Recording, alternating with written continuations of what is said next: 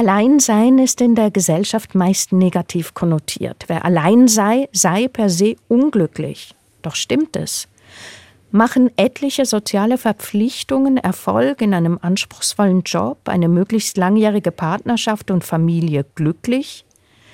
Diese Vorstellung trüge, sagt die Kulturwissenschaftlerin und Autorin Sarah Diel. Sie hat darüber ein Buch geschrieben. Die Freiheit, allein zu sein, eine Ermutigung heißt es, erschienen im Arche Verlag. Sie ist jetzt mein Gast im Kulturtalk. Ich bin Noemi Gradwohl.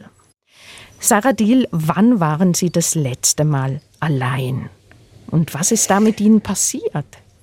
Also lustigerweise bin ich gerade sehr viel alleine, weil ich äh, das Gefühl habe, seit mein Buch rausgekommen ist, rede ich fast mehr mit Journalisten als mit Freunden und ähm, bin viel zu Hause und äh, rede sozusagen ganz viel mit den Medien einfach über mein Buch und sitze dabei aber auf meiner Couch alleine, während ich zwischendurch dann was lese, mir was koche oder spazieren gehe. Und irgendwie ist das auch gerade ein ganz ähm, lustiges Lebensphase irgendwie, nachdem man so ein Buch geschrieben hat. Aber ich äh, freue mich auch auf den Sommer, wenn ich wieder mehr auf Reisen gehe, dann auch sehr gerne, teilweise mit meinem Freund und äh, dann wieder alleine. Also ich finde da immer auch sehr schön, so eine Kombination daraus zu finden. Sie schreiben in Ihrem Buch den schönen Satz, wenn ich allein bin, ist die ganze Welt bei mir. Das klingt wirklich sehr schön, aber was meinen Sie damit? Der Satz war tatsächlich das Motto, das ich auch echt neben meinem Computer gehängt habe, als ich das Buch geschrieben habe, weil ich glaube, dass es wirklich auch das, die ganzen positiven Aspekte des Alleineseins sehr gut zusammenfasst und so eine Vision gibt, was was Alleinesein auch für eine Ressource sein kann. Ähm, was ich damit meine, ist vor allem, dass mein Eindruck ist, dass ich eine sehr unverstellte Wahrnehmung auf die Welt habe, wenn ich halt alleine bin, wenn ich eben den Raum und die Zeit habe, die Welt wirklich sehr, sag mal, sinnlich sinnlich und inhaltlich in Ruhe wahrnehmen zu können und auch nicht unbedingt beeinflusst werde durch eine andere Subjektivität, also durch einen anderen Menschen, der mir eben nur einen kleinen Teil von seiner Wahrnehmung wiedergibt, sondern ich bin sozusagen alleine mit dieser Größe der Welt. Und das finde ich ein wahnsinnig schönes Gefühl und gibt vielleicht auch wieder, was, äh, was, was Einsamkeit auch früher als, als Wert oder wie, wie, wie wertvoll Einsamkeit früher gesehen wurde, nämlich auch in gewisser Weise als eine Art philosophisches Ideal, wo man wirklich Zeit und Raum hat, der Welt zu begegnen. Ist es nicht etwas vermessen zu sagen, die ganze Welt? Ähm, ja, aber die, ich sag mal, in der Potenzialität ist es, stimmt es aber schon. Also ich habe sozusagen, ich nehme das Potenzial der Welt wahr, der ich begegnen kann und wie groß und schön und komplex die ist. Und das finde ich schon dann okay zu sagen. Also es ist dann die Welt im Sinne von der Möglichkeiten, die die Welt mir gibt, dass man da unverstellt dem begegnen kann. Das werden wir in der Folge noch etwas aufdröseln. Also Sie beschreiben es bisher als sehr positive Erfahrung, dieses Alleinsein, haben aber schon das Wort Einsamkeit benutzt. Saradil, was ist der Unterschied zwischen Alleinsein und Einsamkeit? Ich glaube, das muss man ein bisschen differenzieren. Ja, ähm, wobei ich mittlerweile eigentlich, wenn ich von so negativen Aspekten von Einsamkeit oder Alleine sein, eher von Isolation spreche oder von sozialer Isolation. Ich halte das eigentlich für präziser, um das zu benennen, diese krankmachende, negative Einsamkeit. Und tatsächlich ist es halt so, dass im Laufe der Jahrhunderte die Worte Einsamkeit oder Alleine sein auch unterschiedlich benutzt wurden. Also gerade ist es ja eher so in unserem Sprachgebrauch, dass wir Einsamkeit als etwas eher Negatives benutzen, aber tatsächlich ist es halt so, dass vor, ja, vor 200 Jahren war das tatsächlich eher der positive Begriff. Ne? Also der wirklich eben dieses philosophische oder auch religiöse Ideal, dieses Einssein mit der Welt, diese eben auch diese unverstellte Wahrnehmung oder auch das Einssein mit, mit dem Göttlichen benennt, während das Alleine sein als Begriff eigentlich eher negativ konnotiert war im Sinne von, du bist auf dich alleine gestellt, du hast keine Hilfe, so in der Richtung. In Ihrem Buch haben Sie eine sehr heutige Interpretation zu diesen beiden Begriffen beschrieben, die mir sehr schlüssig scheinen, trotzdem auch mit dieser historischen Komponente, die Sie jetzt erwähnt haben, dass Alleinsein meist selbstgewählt verstanden werden kann und das Gefühl der Einsamkeit oft unfreiwillig, eben in einem gewissen Sinn, dass man dem passiv ausgesetzt ist. Was hat Sie denn persönlich am Thema Alleinsein interessiert? Was mich interessiert hat, war tatsächlich diese, diesen, diesen Raum des Alleineseins von diesen negativen Konnotationen oder von diesen Ängsten auch mal zu befreien und auch so ein paar Missverständnisse aufzudröseln, die meines Erachtens da drin liegen. Also genau wie Sie schon gesagt haben, dass man das eher als aktiven Gestaltungsraum wahrnehmen kann, sogar wenn es erstmal nicht selbst gewählt war. Also ich war zum Beispiel auch in meiner Jugend sehr einsam und habe das aber auch, auch wenn ich da sehr gelitten habe, auch als sehr positiven Raum von, ja, von, von, von Selbstliebe wahrgenommen oder auch einen Raum, wo ich mich frei machen konnte von Gruppenzwängen. Und ich glaube, ich bin noch deswegen, sage ich mal, behaupte ich mal, ein, ein recht autonomer Geist geworden, der auch mit, mit sich selbst gut klarkommt und sehr liebevoll mit mir selber umgehen kann, weil ich diese Einsamkeit auch gespürt habe, auch wenn sie erstmal nicht selbst gewählt war. Ich finde es sehr spannend, dass Sie jetzt da Ihre persönliche Erfahrung und eben Ihren persönlichen Zugang benennen zum Thema Alleinsein. Das ist ja bis zu einem gewissen Grad, wie man Alleinsein oder eben Einsamkeit erlebt, auch eine persönliche, subjektive Wahrnehmung. Das ist auch die Art, wie Sie das Buch eigentlich geschrieben haben. Es ist eigentlich ein sehr langer Essay. Sie schauen dazu in die Kulturgeschichte, in gesellschaftspolitische Diskussionen. Sie haben viele Gespräche geführt und eine Passage würde ich gerne lesen lassen. Sie schreiben in Ihrem Buch, ich weiß, dass Alleinsein wie eine bewusstseinserweiternde Droge wirken kann. Sie verstärkt den Ist-Zustand. Man kann wahrnehmen, welche Schönheit einen umgibt, muss aber auch begreifen, in welchem Käfig man zumeist steckt. Man kann sich nicht mehr ablenken, sondern muss ehrlich betrachten und sortieren, worin man sich verheddert hat oder das Grundvertrauen finden, in das man eingebunden ist, um das Unvorhergesehene und Freischwebende auszuhalten oder genießen zu können. Man ist mit den eigenen Bedürfnissen konfrontiert und muss sie eigenverantwortlich organisieren, eigene Standards setzen und somit schonungslos Normen hinterfragen. Man ist sich selbst ausgesetzt.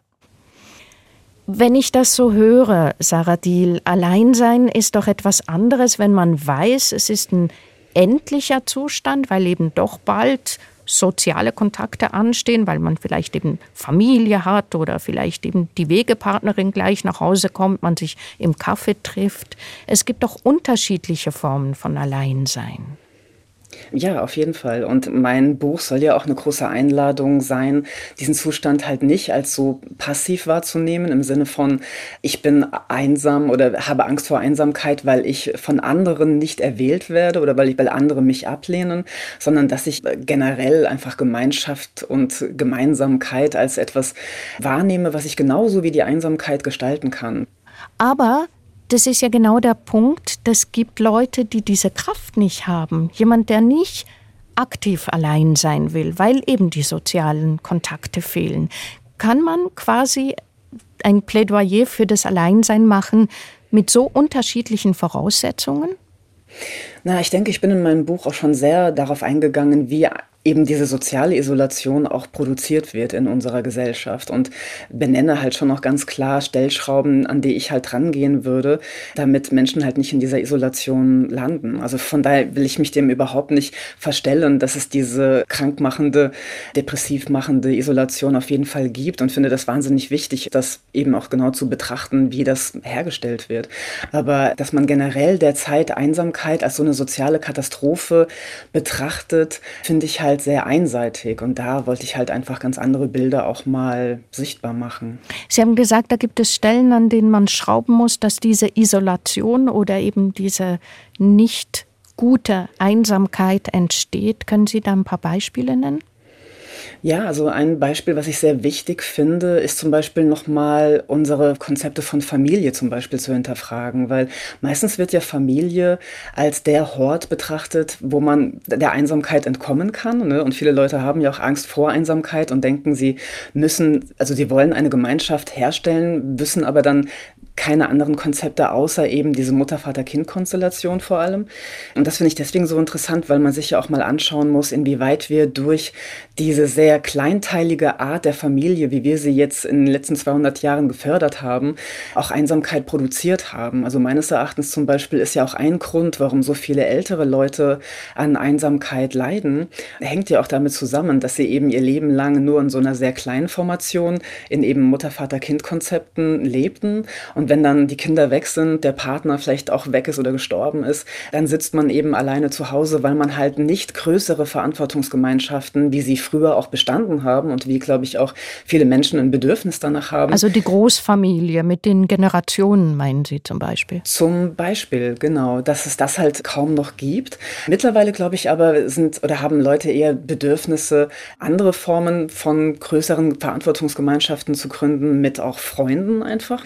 Also ich glaube, dass einfach gerade sehr viel im Aufbruch ist, dass alte Konzepte von Gemeinschaft aufbrechen, weil sie vielen Leuten zu eng erscheinen. Aber diese neuen Konzepte müssen halt auch noch erst etabliert werden. Und dazwischen sind halt die Individuen, die sich irgendwie zurechtfinden wollen. Ne? Also Sie plädieren da eben für neue Wohnformen, für eine andere Art des sozialen Zusammenlebens. Davon profitieren im besten Fall dann die kommenden Generationen, die Alterseinsamkeit oder Altersisolation, wie Sie das nennen. Damit kann man dem noch nicht begegnen. Sarah Diel, Sie verstehen sich als Feministin, Aktivistin. Sie haben auch Gender Studies studiert. Das bringt mich zu dieser Frage. Alleinsein wird bei Männern in unserem Kulturkreis gerne trotz allem positiv assoziiert, zum Beispiel durch die Werbung oder in Spielfilmen. Der einsame Cowboy gibt es, der Lonely Wolf mit seinem Geheimnis, der attraktiv ist. Und Frauen, die allein sind, denen haftet der Nimbus des Trostlosen an. Woher kommt das? Ich denke, das kommt schon daher, dass wir Männlichkeit immer mit so einem Gefühl oder so, so einer Idee von Autonomie verbinden wollen, emotionale Unabhängigkeit und dergleichen. Und Frauen halt eher als soziale Wesen, die eben auch für den ganzen sozialen Kit der Gesellschaft zuständig sein sollen. Also Frauen sollen halt eher für die Bedürfnisse anderer da sein, sich um andere kümmern, um Kinder, um den Ehemann, um Pflegebedürftige. Und die äh, Frauen wird, glaube ich, auch sehr viel Angst einfach vor Einsamkeit gemacht, weil sie dadurch dann in gewisser Weise auch einen Wert verlieren, weil sie sind dann weder gewollt von einem Mann oder gebraucht von einer Familie und dergleichen. Und ich denke, so entstanden so ein bisschen diese, diese Bilder, also in gewisser Weise auch als Druckmittel, dass Frauen eben Angst vor Einsamkeit haben sollen, damit sie eben weiter in der Familie auch die ganze Fürsorgearbeit leisten. Interessanterweise ist es aber so, dass diese Bilder sich in der Realität überhaupt nicht widerspiegeln, weil es nämlich tatsächlich so ist, dass Studien auch jetzt belegt haben, dass Männer eigentlich eigentlich viel mehr unter Einsamkeit leiden, gerade eben weil dieses Ideal der Autonomie ne, ihnen immer so beigebracht wird, verlernen sie aber auch oder bekommen das ähm, in gewisser Weise leider auch wirklich ausgetrieben, ja, sozialer zu sein, sich um einen eigenen Freundeskreis zu kümmern, sich um sich selber zu kümmern. Und deswegen sind tatsächlich einsame Männer am, am, am schlimmsten dran. Was sind das für Studien, die Sie da erwähnen? Ja, also es gibt von der BBC eine Langzeitstudie und von der dänischen Regierung, die das ja über Jahre erforscht haben. Sie haben sich in Ihrem Buch dem Alleinsein auch kulturwissenschaftlich genähert. Alleinsein hat auch romantische Zuschreibungen, besonders wenn es um künstlerische Schöpfungsprozesse geht. Eben man denkt an Schriftstellerinnen, die an, allein im Kämmerchen vor sich hin schreibt oder Künstlerinnen und Künstler, die allein im Atelier sind, bis die Muse sie küsst. Ist das Verklärung oder ist Alleinsein tatsächlich die Voraussetzung für Kunst? Was haben Sie da für Erkenntnisse gewonnen? Ja, ich glaube tatsächlich, dass Alleine sein eine gute Voraus oder eine wichtige Voraussetzung für Kreativität ist. Und aber auch in diesem Sinne von, dass man da so offen wird für, für, für die Welt. Und ich empfinde das Schreiben zum Beispiel auch als einen Raum, in dem ich mich ja auch, obwohl ich erstmal alleine da sitze und schreibe, ähm, mit dem ich mich halt total mit der Welt verbinde. Der Welt ist so ein bisschen diffus. Was meinen Sie damit? Na, alles, was mich inspirieren kann, das meine ich mit die Welt. Also, also sozusagen alles, was mir begegnet, kann mich ja potenziell inspirieren oder ich interessiere mich für konkrete Sachen, wo ich recherchiere oder wo ich Gespräche führe oder wo ich also Dinge lese von anderen Menschen. Also das Material, das Sie da quasi in Ihren Rucksack packen, das ist für Sie die Welt, wenn ich Sie richtig verstehe. Genau, so würde ich das, genau, so kann man das formulieren. Dann muss ich mich aber zurückziehen, um damit was Eigenes zu machen, also um darüber nachzudenken, um damit was, ja, neue Ideen daraus auch sprießen zu lassen. Und wenn ich dann so ein Buch geschrieben habe, dann geht das ja wieder zurück in die Welt, wo andere Menschen was damit machen können. Und das ist für mich so ein wunderschöner Zirkel der Kreativität oder auch der, der Künste oder des Schreibens, wo diese Einsamkeit halt ein, ein Teil des Prozesses ist, der aber auch kollektiv ist. Und das zeigt für mich, glaube ich, auch sehr schön, dass eben Rückzug, Einsamkeit und Kollektivität, Gemeinsamkeit eben keine Gegensätze sind unbedingt, sondern das sind alles Teile eines Prozesses, wie man, wie man denkt, wie man fühlt. Es gibt auch die Erzählung, dass künstlerische Prozesse ein gewisses Grad auch an Unglücklichsein brauchen. Erst wenn man sich so zurückzieht und vielleicht auch leidet, dann entsteht die kreative Kraft. Würden Sie das nicht so sehen? Mm, ich denke, das ist ein, ein Teil, der auch wirklich besteht. Und ich finde, da ist zum Beispiel auch das ganze Thema um Trauer oder Melancholie auch sehr, sehr wichtig. Sarah Diel, interessant finde ich Ihre Gedanken zur Einsamkeit in der Analyse auch unserer westeuropäischen Kultur.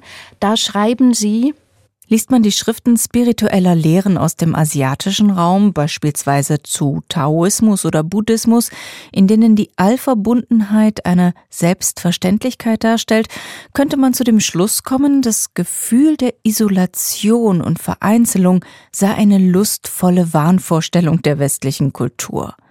Wir EuropäerInnen halten an der Idee einer existenziellen Grundeinsamkeit des Menschen fest, als sei dies eine tiefgründige und noble Weisheit. Ist denn diese existenzielle Grundeinsamkeit, Sarah Diel, die Sie da erwähnen, tatsächlich eine Erfindung der europäischen Kultur, bezogen auf das Konzept des Menschen als Individuum?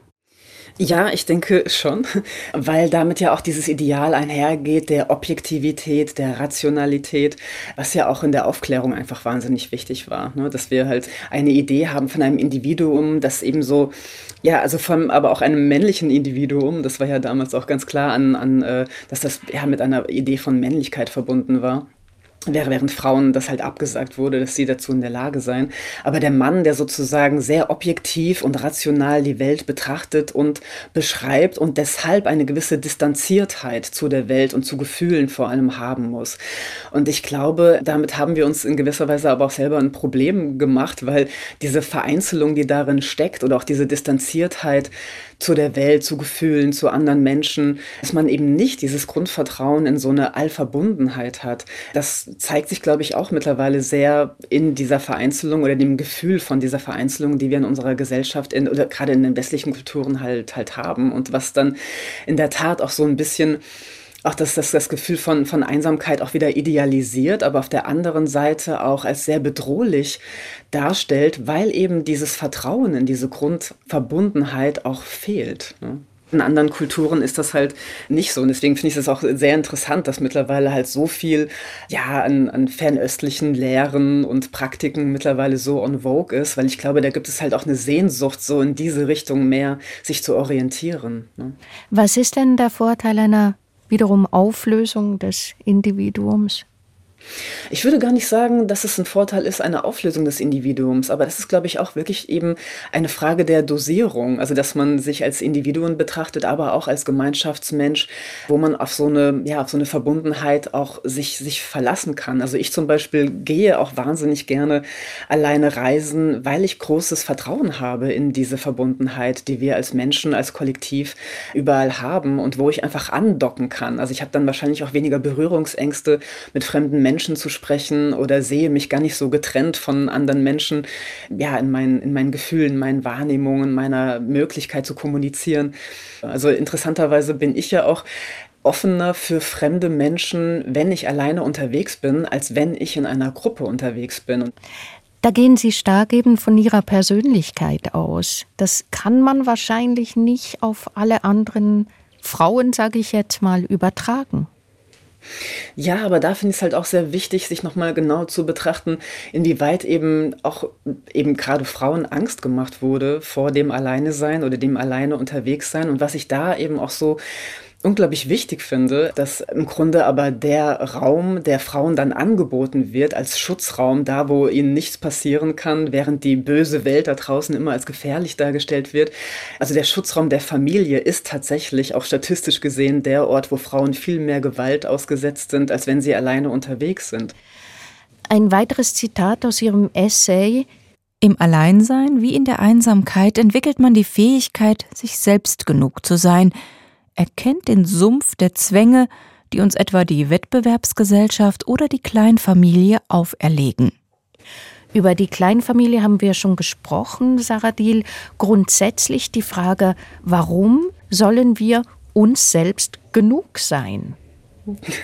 Ich, das ist für mich ein wichtiger Bestandteil der Selbstliebe tatsächlich, dass man nicht so sehr immer noch jemand werden muss und immer so einer Erfolgsstory hinterherhecheln muss, die von außen vorgegeben ist, sondern dass man wirklich ähm, seine eigene Lust, seine eigenen Bedürfnisse als etwas Wertvolles an sich betrachtet und nicht das Gefühl hat, dass man sozusagen immer eher defizitär ist und man muss erst noch beweisen, dass man ein wertvoller Mensch ist.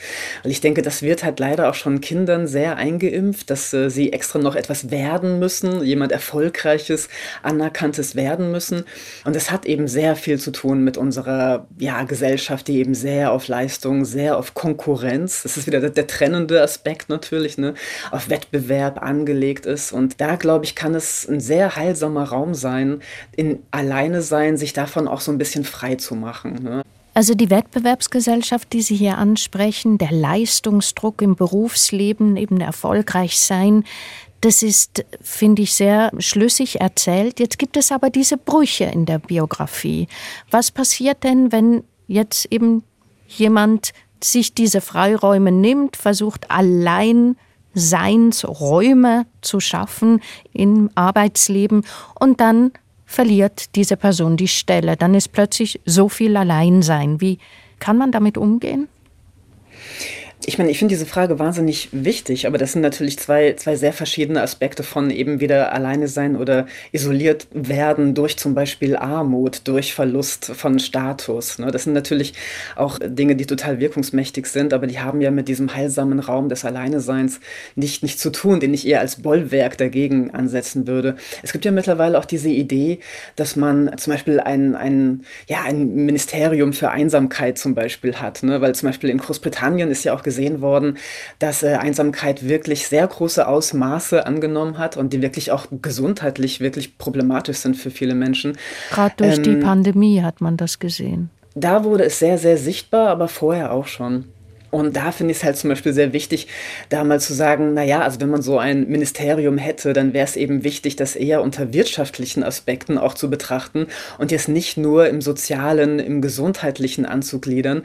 Diese Vereinsamung und Vereinzelung, die hat sehr viel auch mit einer, ja, mit einem neoliberalen Leistungsgedanken und Arbeitsverhältnissen einfach zu tun, wo einfach Menschen sehr schnell einfach ausgegrenzt werden, wenn sie eben keine guten Jobs haben, kein Geld haben und vor allem auch das eigene Selbstwertgefühl Gefühl sehr daran festgemacht wird, ob man eben ja Geld hat oder nicht. Ne? Also viele Leute trauen sich nicht mehr raus, weil sie keine guten Klamotten haben, die haben keine Gelder für Vereine oder fühlen sich irgendwie als Loser, weil sie halt einen Job verloren haben. Also das sind wirklich problematische Gründe für Vereinsamung. Und ich denke, da ist es halt auch wirklich sehr wichtig, dass eben Politiker, wenn sie da ran wollen, diese Einsamkeit oder diese Isolation als krankmachend dagegen angehen zu wollen, dass sie nicht mit irgendwelchen Charity-Projekten nur kommen, dass man irgendwelche Bingo-Abende in der Nachbarschaft organisiert, sondern dass man wirklich sich mal anschaut, was machen diese Arbeitsverhältnisse und diese Idee, dass der Wert des Menschen von Arbeitsverhältnissen abhängig ist. Was macht das mit uns als Gesellschaft? Wie lässt das Leute vereinsamen? Da differenzieren Sie eben wieder vom gewollten Alleinsein und, wie Sie jetzt gerade beschrieben haben, der Vereinsamung, die mit Statusverlust und so weiter zu tun hat.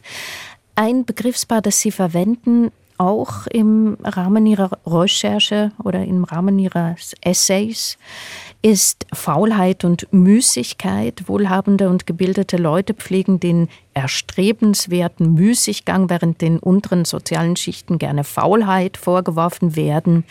In beiden sehen sie eine Chance fürs Alleinsein. Es sind aufgeladene Begriffe in der protestantischen Arbeitsethik. Was hat denn jetzt in dem Fall das Christentum, die Religion aber für eine Rolle in unserem Verständnis von Alleinsein inne? Ich denke, dass es da wirklich eine sehr interessante Synergie in gewisser Weise von, von so kapitalistischen Entwicklungen gegeben haben und, und ja, ähm, protestantischen, katholischen Werten. Ne? Also von, von eben, ähm, dass man halt äh, ja, den Tag vollkommen nutzen muss für Produktivität, dass man, ähm, es gibt ja diesen, diesen wirklich schönen Spruch, man, man darf Gott keinen Tag stehlen, indem man irgendwie faul ist. Ne? Also diese, diese Idee, man muss halt Teil einer produktiven Gemeinschaft Gemeinschaft sein, man muss sich aufopfern in gewisser Weise auch. Man ja, darf eben keine Muße haben, keine Faulenzenerei, die auch eine der Todsünden tatsächlich ja auch ist. Ne? Faulenzen ist eine Todsünde. Das ging ja wirklich Hand in Hand mit eben Ideen von, wie der Mensch produktiv zu sein hat für den, ja, also für kapitalistische Verhältnisse, für den Arbeitgeber in gewisser Weise. Und da, glaube ich, gab es halt sehr, ja, sehr ungute Synergien, die uns halt vermittelt haben. Und das ist halt bis heute einfach auch sehr wirkungs mächtig, ja, dass unser Wert abhängig ist von unserer Produktivität in gewisser Weise. Also das ist wie religiös untermauert. Was in Ihrem Buch auch eine sehr schöne Episode ist, wo Sie Gott eigentlich als imaginären Freund bezeichnen. Mit Gott sei man damit eigentlich nicht alleine, nie alleine. Eine provokative Aussage. Ja, warum finden Sie das provokativ? Weil damit eine klare Haltung Gott gegenüber durchschimmert.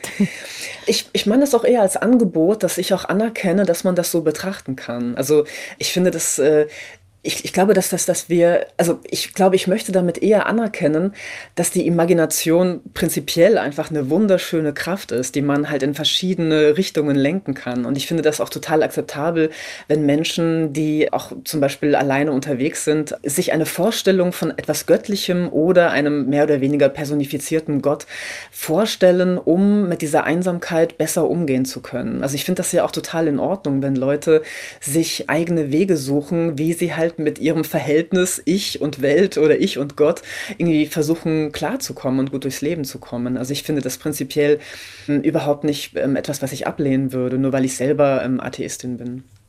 Also die Fantasie kann einem helfen, weniger allein zu sein. Ja, und ich finde das nicht nur eine Flucht oder nicht nur eine Ablenkung oder dass man sich das dann irgendwie einbildet, weil das eben formt, wie ich die Welt empfinde, weil das von uns allen in gewisser Weise auch eine Art von Einbildung ist. Und ich finde nicht unbedingt, dass eine legitimer wäre oder eine wahrhaftiger als die andere. Und ich finde das eher interessant, eben zu betrachten, welche Wege finden Menschen da. Und Gott ist eine, eine Variante davon also kreativ mit dem Alleinsein umgehen. Vielen Dank, Sarah Diel. Die Kulturwissenschaftlerin und Autorin war zu Gast im Kulturtalk Allein in guter Gesellschaft, ein Kulturtalk von Noemi Gradwohl. Sarah Diels Buch heißt Die Freiheit allein zu sein, eine Ermutigung und ist erschienen im Arche Verlag.